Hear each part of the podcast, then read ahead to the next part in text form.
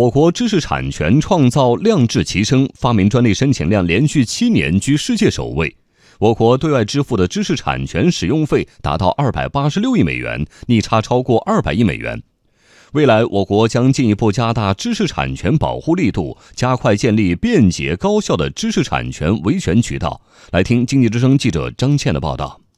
知识产权保护在我国越来越受到重视。国家知识产权局局长申长宇在昨天的发布会上表示，去年来我国发明专利申请量达到一百三十八点二万件，连续七年居世界首位；受理商标注册申请连续十六年世界第一。知识产权运用效益明显提升，知识产权保护社会满意度达到七十六点六九分。针对部分外国企业认为中国知识产权保护力度不够的说法，申长宇回应：我国知识产权保护对国内企业和外资企业同等对待，一视同仁。中国始终按照国际贸易规则。去年中国对外支付的知识产权使用费已达到二百八十六亿美元，逆差超过两百亿美元。其中，支付美国的知识产权使用费同比增长百分之十四。我们认为，美国的所谓的“三零幺”啊调查的结果，实际是他没有看到，或者说他忽视了啊中国呀在加强知识产权保护方面的客观事实。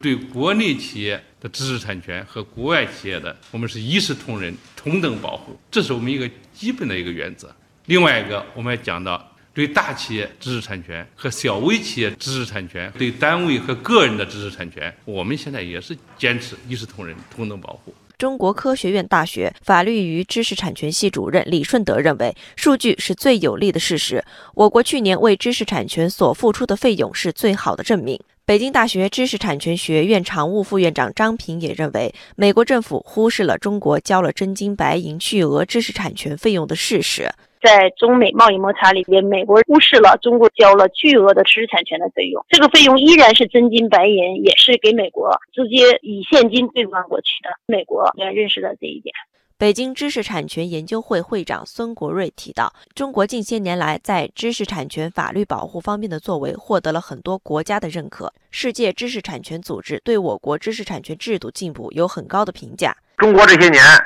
一直在努力，在知识产权工作、行政执法还有司法上，已经取得了巨大的进步。各个法院里边的。这个知识产权案件的受理量，最终的审判的这个质量也有提高。这个世界各国都有共识的，连世界知识产权组织就给我们中国知识产权制度这个进步很高的评价。国家知识产权局局长申长宇表示，要以机构改革重新组建国家知识产权局为契机，采取积极指导专利商标综合执法等措施，加大知识产权保护力度。要加快建立。侵权的惩罚性赔偿制度，真正把违法的成本呢显著提升上去，使法律的威慑作用能够充分发挥出来，将快速授权、快速确权、快速维权呢结合起来，加快建立更加便捷、高效、低成本的维权渠道。